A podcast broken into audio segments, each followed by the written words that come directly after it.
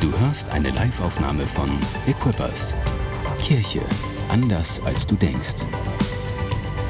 Weitere Informationen findest du auf mainz.equippers.de. Wir haben einen besonderen Gast heute und er hat seine wunderbare Frau mitgebracht, die ist auch heute hier. Möchte ein bisschen sagen, er, er, erzählen von ihm. Und ich glaube, diesmal, weil du hier bist, hattest du keine Gelegenheit, das YouTube-Studio, das Interview mitzubekommen. Ich würde dir raten, es nachzuhören, um etwas zu hören von seinem Herzen, was Gott mit ihm getan hat in Kassel. Dort kommt er her, von dem Jesuszentrum. Und ich glaube, dass er ein Mann Gottes ist, ein Pionier in dieser Zeit, der das Wirken des Heiligen Geistes ganz neu, ja, wie soll ich sagen, neu zurückgebracht hat in die deutsche Kirche. Und ich bin sehr froh, dass er bei uns ist. Er war schon mal da, da waren wir noch, ich glaube, in dem anderen Raum drüben. Jetzt sind wir hier, preis dem Herrn. Er ist wieder da. Ich bin froh, dass er wiedergekommen ist und nicht gesagt hat, oh, ihr seid langweilig, ich komme nicht mehr. Es ist großartig, dass er nochmal da ist und ich freue mich einfach von ihm auch zu hören und zu lernen. Und wenn wir Deutschen hören, lernen, dann meinen wir, oh, jetzt machen wir unseren Verstand an. Und ich will dir sagen, hey, mach deinen Verstand an. Aber mach dein Herz nicht aus, sondern öffne dein Herz, weil ich glaube, Gott möchte dir nicht nur etwas geben für deinen Kopf, sondern auch für dein Herz. Weil Gott möchte unser Herz in, in Brand setzen. Stimmt das? Das ist, was er tun will. Und ich freue mich so sehr, dass er heute hier ist. Er ist ein wunderbarer Mensch, ein wunderbarer Mensch. Und das ist großartig, einfach von ihm zu hören und zu lernen. Bitte begrüßt mit einem feurigen, eifrigen und warmen Applaus Pastor Matthias Jordan.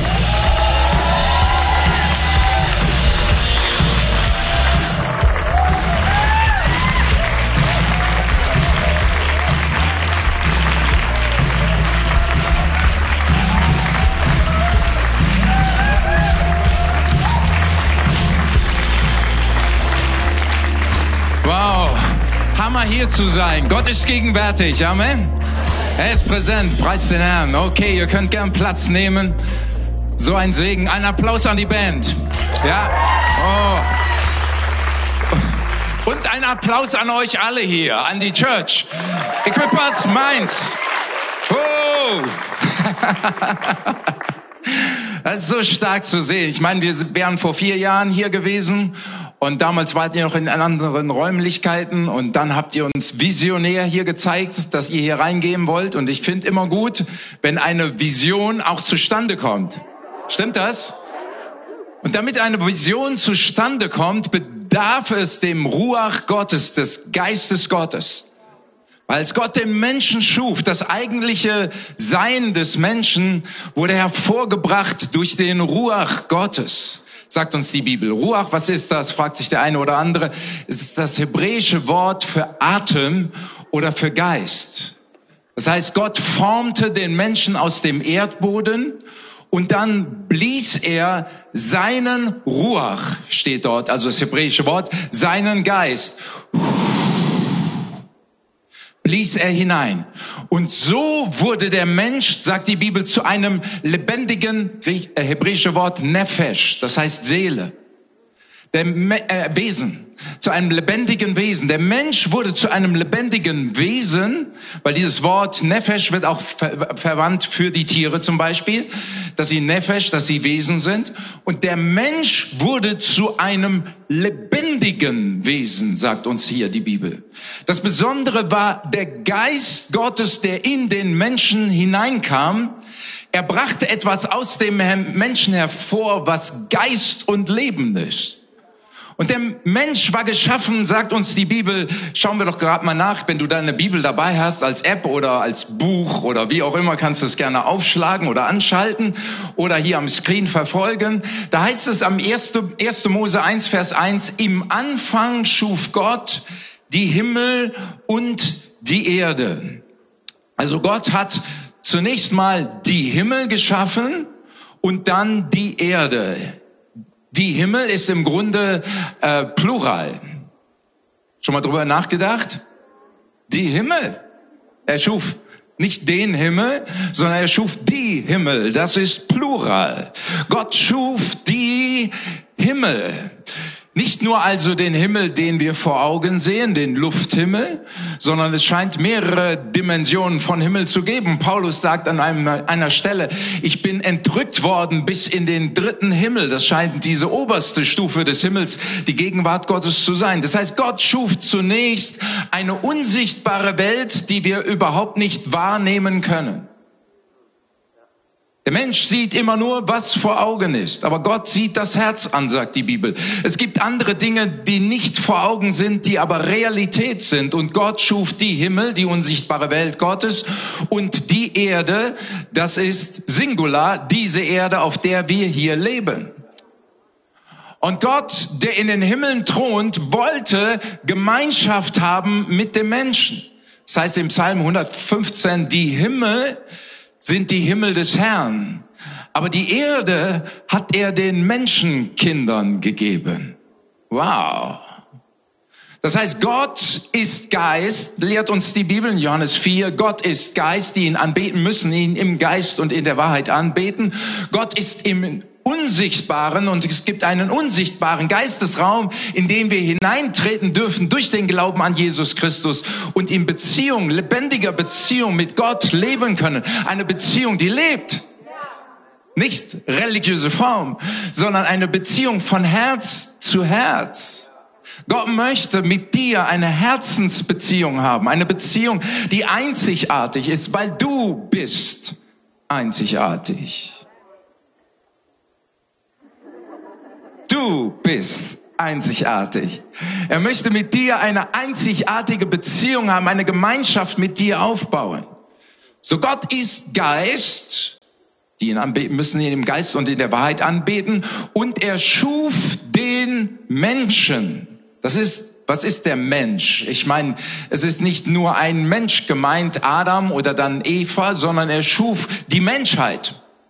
Gott schuf die Menschheit im Grunde. Er schuf den Menschen in seinem Bilde. 1. Mose 1, 27. Schaut es euch auf dem Screen an. Und Gott schuf den Menschen nach, was für ein Bilde? Nach seinem Bilde schuf er ihn.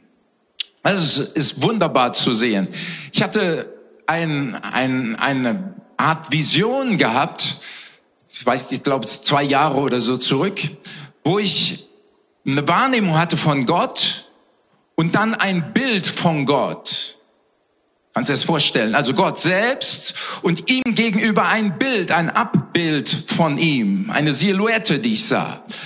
Und ich nahm wahr, Gott schuf den Menschen, also dieses Bild, ihm gemäß. Hier ist Gott und er schuf den Menschen in seinem Bilde. Er schuf es also gemäß dem, wie er ist. Und dann sah ich plötzlich dieses Bild von Gott, sah ich mit ganz vielen Pixelpunkten. Wie halt eben auf einem Screen wir ein Bild sehen und es in der Regel voller kleiner Pixelpunkte ist und uns wiedergegeben wird. Und dann hatte ich plötzlich eine Wahrnehmung, Gott schuf den Menschen in seinem Bilde und jeder einzelne Mensch, der je geboren wurde und noch geboren wird, ist ein Pixelpunkt ist ein Pixelpunkt dieses Bildes Gottes. Darum, Gott liebt diese Menschheit. Gott liebt sie so sehr, wie wir unsere eigenen Kinder lieben, wie wir äh, unser eigenes Fleisch und Blut lieben. Er schuf den Menschen in seinem Bilde. Und du bist ein Teil von diesem Bild. Du bist ein Pixelpunkt von diesem Bild. Ist das nicht wunderbar? Ich bin begeistert. ich bin begeistert davon. Es ist so wunderbar und ich möchte euch eins sagen. Das betrifft nicht nur die Frommen. Das betrifft nicht nur die frommen Hosen oder Röcke oder was weiß ich. Das betrifft nicht nur frommes Volk oder die Christen, sondern Gott sieht die Menschheit. So sehr hat Gott die Welt geliebt. Er hatte jeden einzelnen Mensch im Sinn, jeden einzelnen Menschen, dich und mich. Und wenn wir durch die Straßen von Mainz gehen, dann wollen wir sehen und durch die Straßen gehen von Main-Rhein-Gebiet, Halleluja, wo eure Berufung ist, und durch die Straßen von Deutschland gehen, wo immer wir hinkommen, wir sehen wunderbare Pixelpunkte dieses lebendigen Gottes. Halleluja. Sie mögen weit weg sein von Gott. Sie mögen in okkulten Dingen verstrickt sein. Sie mögen in allem Möglichen drin stecken, aber sie sind in dem Plan Gottes. Jesus hat den Preis für sie bezahlt am Kreuz von Golgatha. Lasst uns die Menschen so sehen, lasst uns sie so sehen, egal wen es betrifft. Ob es ein Terrorist ist, ob es ein Verbrecher ist oder sonst jemand, lasst uns Menschen nicht urteilen, wie sie sich verhalten, sondern jeder einzelne Mensch ist ein Pixelpunkt, ein Ebenbild, ein Teil dieses Ebenbildes des lebendigen Gottes. Halleluja. Und Gott hat einen Plan mit jedem einzelnen Menschen mit dir und mit mir. Du magst vielleicht sagen, ah, mit mir nicht so viel. Mit mir kann er gar nicht so viel vorhaben, weil ich habe ja die und die Macken. Gott liebt dich so, wie du bist. Äh, ich höre manchmal solche, weiß nicht, ob es das als Lieder gibt, aber inzwischen auch schon Art in Richtung Gott. Ich glaube, dass du mich trotzdem liebst. Und das gefällt mir irgendwie überhaupt nicht. Was heißt denn Gott, dass du mich trotzdem liebst?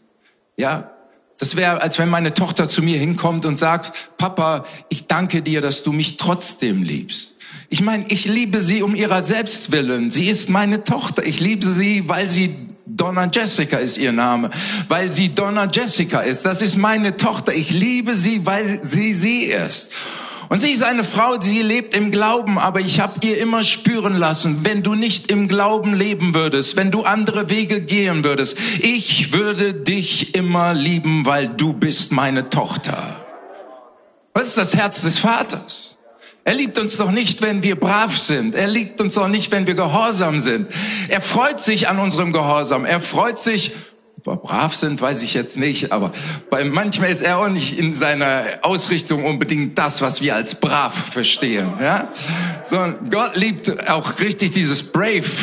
Brave, brave, brave ist besser als brav. Brave ist besser als brav. Oh, das sind so viele Berufungen. Und jedes Mal, wenn ein Mensch zum Glauben an Jesus Christus kommt, und heute werden hier Menschen zum Glauben an Jesus Christus kommen, in diesem Raum und an den Empfangsgeräten. Sie werden zum Glauben an Jesus Christus kommen, weil die Tür ist offen.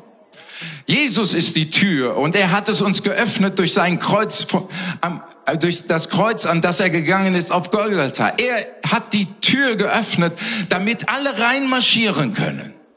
Alle, woher sie auch immer kommen, Gott liebt diese Menschheit. Lasst uns anfangen, auch die Menschen zu lieben, wie sie sind.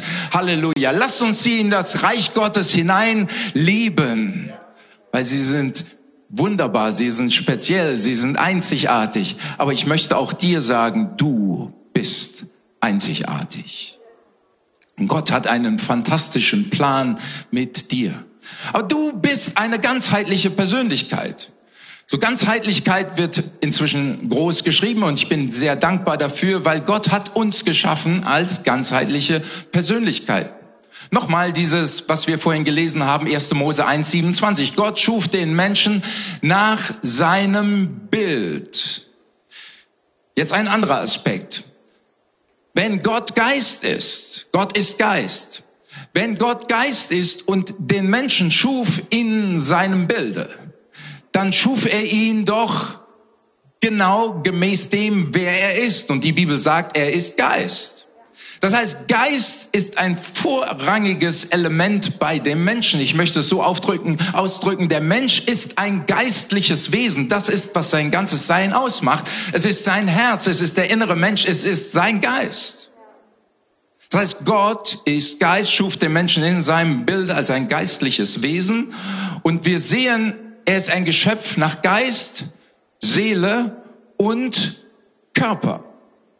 Oftmals nennen wir den Körper als erstes und sagen, der Körper ist wichtig. Ja, der Körper ist wichtig, ist ein wunderbares Geschenk unseres Gottes. Wir sollten was für unseren Körper tun. Amen. Wir sollten diesen Körper pflegen, wir sollten ihn gestalten, wir äh, sollten, was weiß ich, gestalten ist also Muckibude, genau. Oder oder schön rumlaufen und äh, was tun sportlich und auf sein Essen achten, was man isst. Das alles gehört zu ganzheitlichen Aspekt dazu, aber unser Körper, sagt die Bibel, ist nur ein Wohnort des eigentlichen Menschen. Es ist nur ein Zelt, es ist nur ein Haus, in dem der eigentliche Mensch wohnt. Der Körper, das bist nicht du, sondern das ist ein Teil von dir. Deine Identität ist nicht in deinem Körper gegründet, sondern in deinem Geist. Geist ist dieses Verbindungselement zu Gott, weil Gott ist Geist und du kommunizierst zu Gott auf der Ebene des Geistes. Ich möchte es so ausdrücken, der Mensch ist ein geistliches Wesen. Er hat eine Seele und er wohnt in einem Körper. Und jeder Bereich davon ist wichtig. Wir klammern das eine nicht von dem anderen aus. Wir sagen nicht, oh, Körper ist nicht wichtig, Seele ist nicht wichtig, Hauptsache der Geist, sondern es gehört zusammen, es ist ganzheitlich zu betrachten. Aber der Kern von deinem eigentlichen Sein, das ist dein Geist. Weil Gott ist Geist, schuf den Menschen in seinem Bilde. Das ist nicht dass Gott zwei Augen, zwei Ohren und eine Nase hat und demgemäß gestaltet ist, sondern Gott ist viel mehr als das. Oder das Bild ist die Dimension des Geistes. Und Gott kommuniziert mit uns auf der Ebene des Geistes.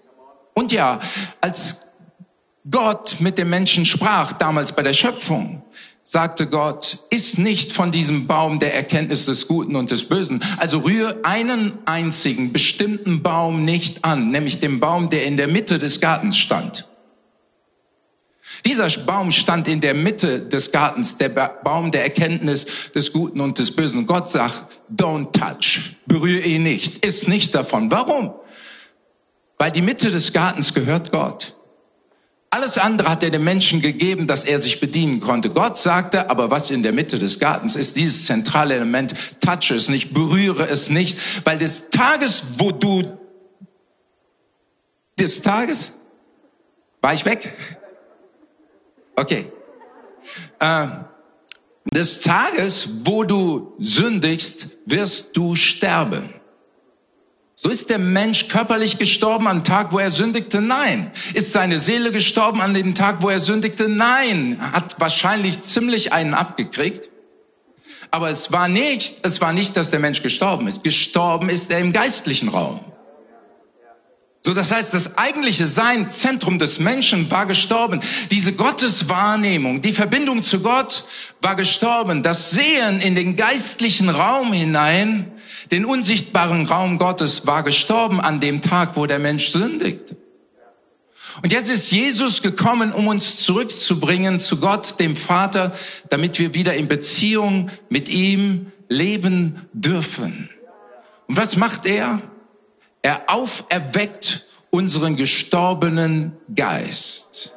Er gibt uns ein neues Leben. Dieses, den inneren Menschen lässt er auferstehen. Halleluja. Und was dann passiert ist, wir fangen an, die Welt Gottes wieder zu sehen. Die Bibel sagt, es sei denn, dass jemand von neuem geboren ist, sonst kann er das Reich Gottes nicht sehen. Es bedarf, dass wir geistlich lebendig werden, dass wir das Leben Gottes empfangen. Und wir empfangen es, wenn wir in Jesus hineinglauben. Heute wird es einige Menschen hier in diesem Raum geben, sie werden eine persönliche Entscheidung treffen für Jesus Christus. Und diese persönliche Entscheidung macht etwas mit dir. Es bringt dich zurück in die Gemeinschaft mit Gott. Es bringt dich zurück, ich möchte es äh, ruhig mal so sagen, in einer Art Zustand des Garten Edens. Es bringt dich zurück in diese Gemeinschaft mit Gott, des Lebens mit ihm zusammen. Und Jesus, als er starb am Kreuz von Golgatha, wurde der Vorhang zu diesem Wohnort Gottes zerrissen. Im Tempel konnte man es wahrnehmen. Der Vorhang ist zerrissen und jeder Mensch darf hinzutreten, um von neuem geboren zu werden. Egal was deine Historie ist. Verstehe das. Wir müssen nicht irgendwie auf einem langen Weg unterwegs sein, viele fromme Dinge tun für Gott, damit wir eines Tages mal bei ihm sein werden, sondern er ist gekommen hier und heute zu uns in diese Welt. Er hat uns abgeholt. Und wenn wir in ihn hineinglauben, die Bibel spricht von einem in ihn hineinglauben, in das Erlösungswerk hineinglauben, passiert heute, jetzt, sofort etwas in deinem Innenleben, dass du eine neue Schöpfung wirst. Halleluja. Dass der Heilige Geist kommt, dass er dich durchdringt, dass du zu einer neuen Schöpfung bist, wirst und nie mehr dieselbe Person. Weißt du, es ist ein Unterschied zwischen gläubig sein und im Glauben an Jesus Christus. Es ist ein Unterschied. Bei gläubig, das Wort mag ich überhaupt nicht. Sind Sie gläubig? Das hört sich so wie Wasser und wässrig an. Gläubig. Ich meine, gläubig, es gibt so viele gläubige Dinge.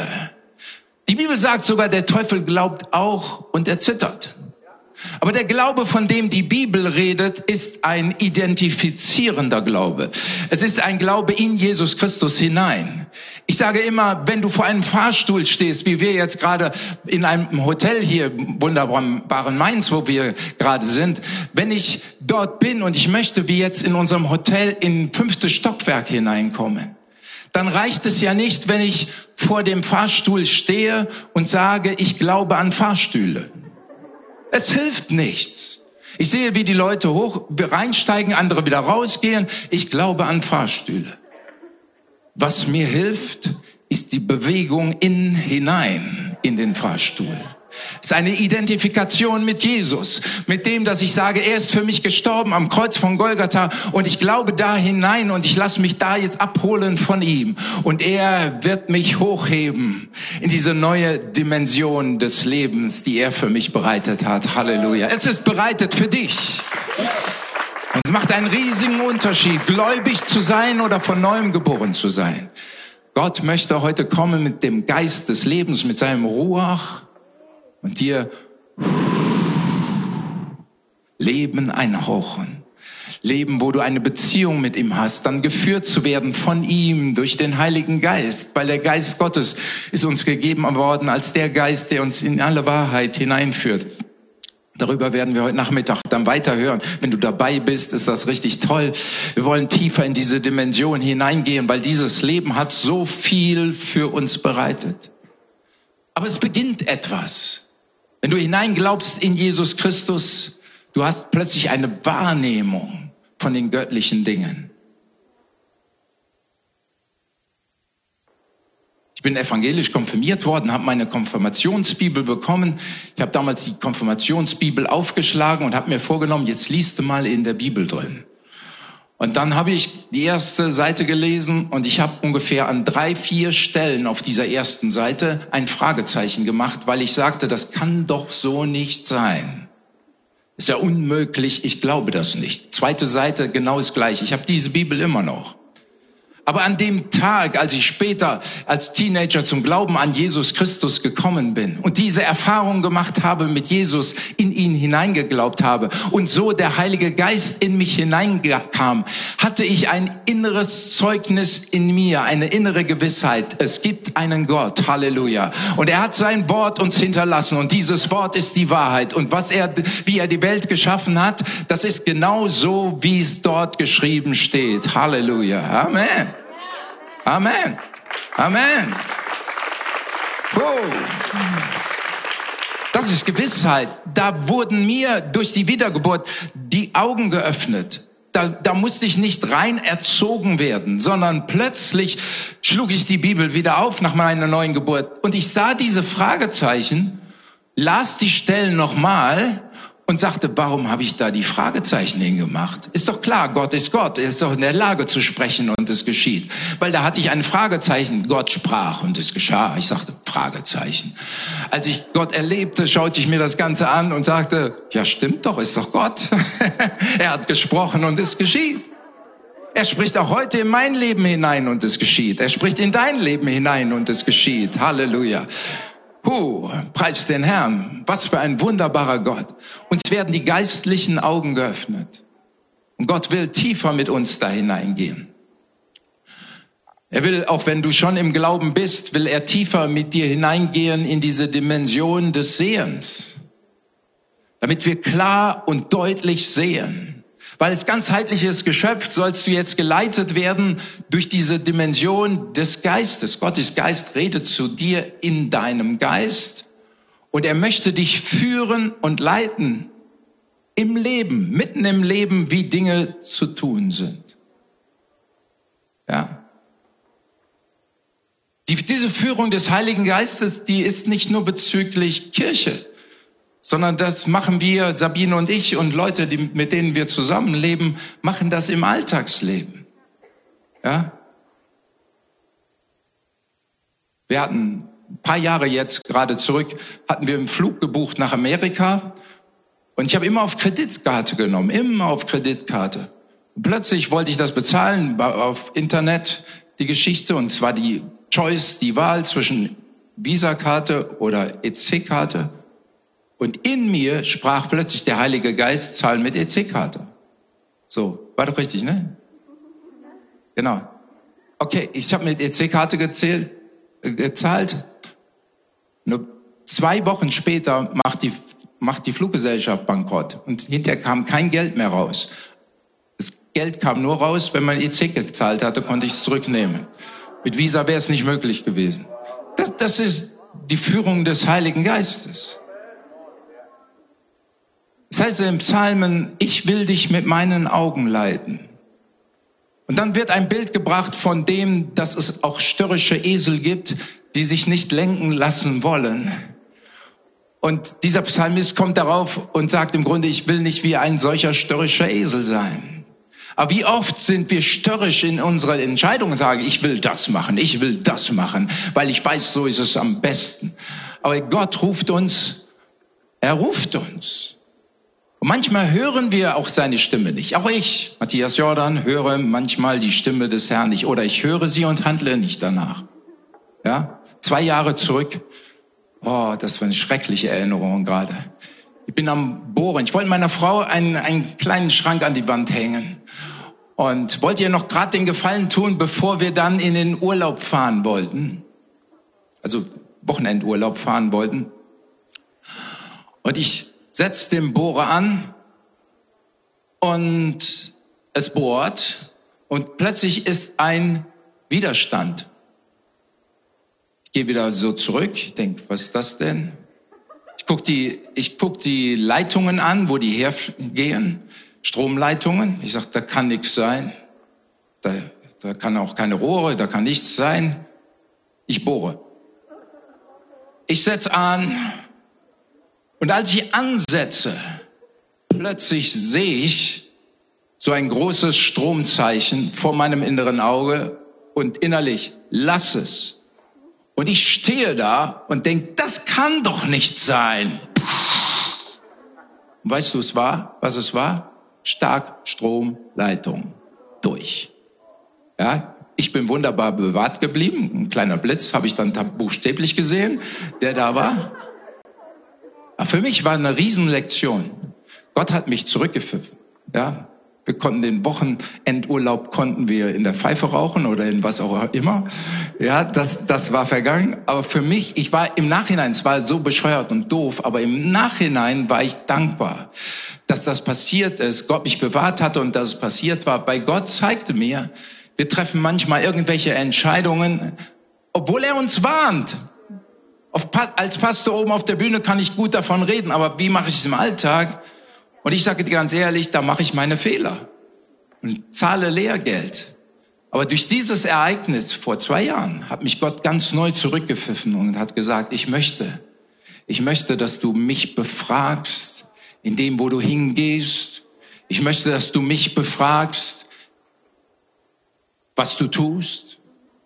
Ich meine, ist so eine Sache mit Einladung. Du wirst eingeladen, also ich jetzt eingeladen in die Equippers Church Mainz von meinem guten Freund Tore und meiner Freundin Gabi, äh, werde ich eingeladen, hierher zu kommen. Und ich muss dir ganz ehrlich sagen, als, als er mir, ich habe eigentlich den Standard, immer Gott zu befragen, ob ich da hinfahren soll oder nicht, wo ich eingeladen werde. Aber als er mich einlud, habe ich überhaupt nicht Gott gefragt. Ich habe einfach gesagt, ich komme.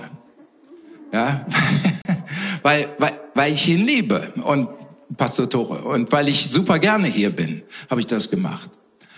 Aber trotzdem, im Nachhinein habe ich nochmal nachgefragt. Trotzdem habe ich gesagt, Herr, soll ich hinfahren?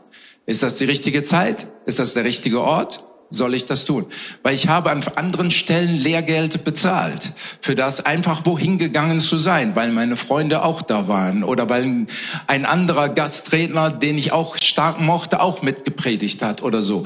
Man hat so schnell seine Entscheidungen in irgendwelchen Dingen. Und ich möchte heute sagen, triff keine Entscheidung mehr ohne dass du geführt wirst vom Heiligen Geist. Gott Gott möchte, dass wenn wir nun geistliche Wesen sind, dass wir anfangen, das auch mit reinzunehmen, dass wir sehen, was tut Gott und wie er bewegt er sich und wo bewegt er sich.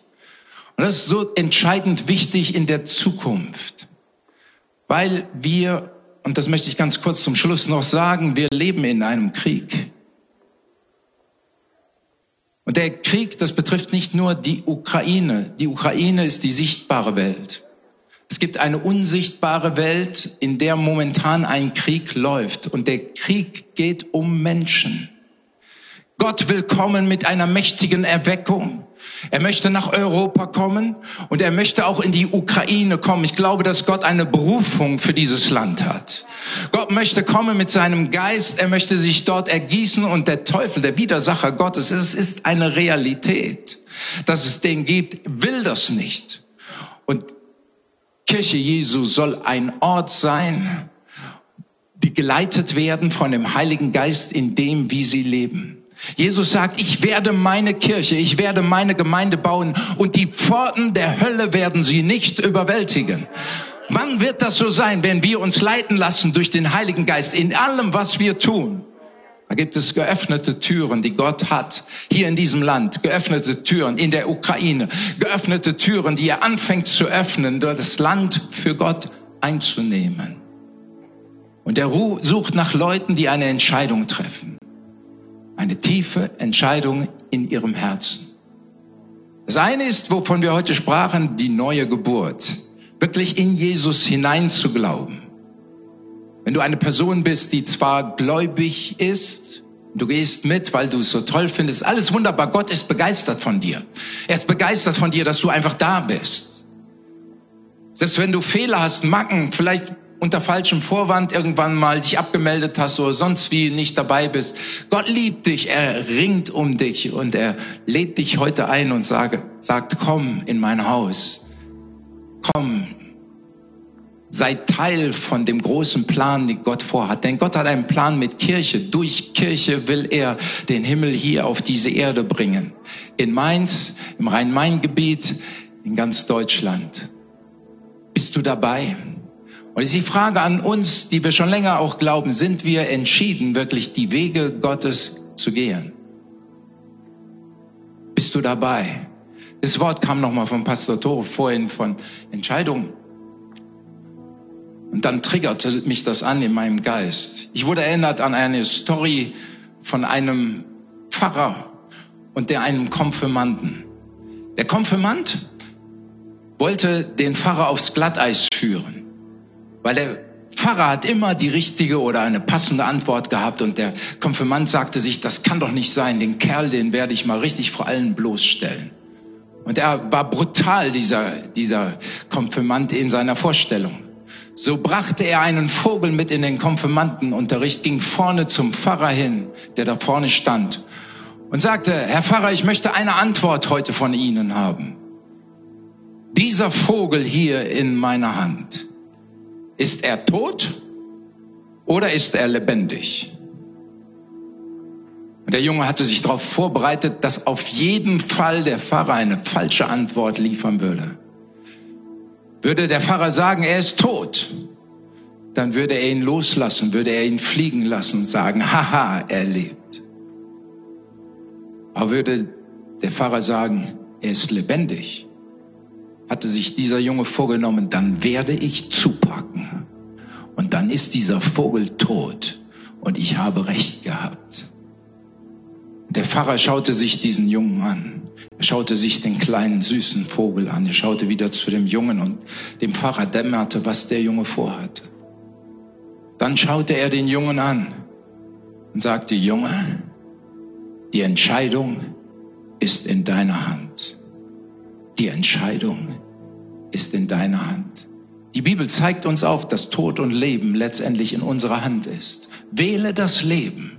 Wähle das Leben, weil Gott steht dort und will dir ein Leben im Überfluss geben.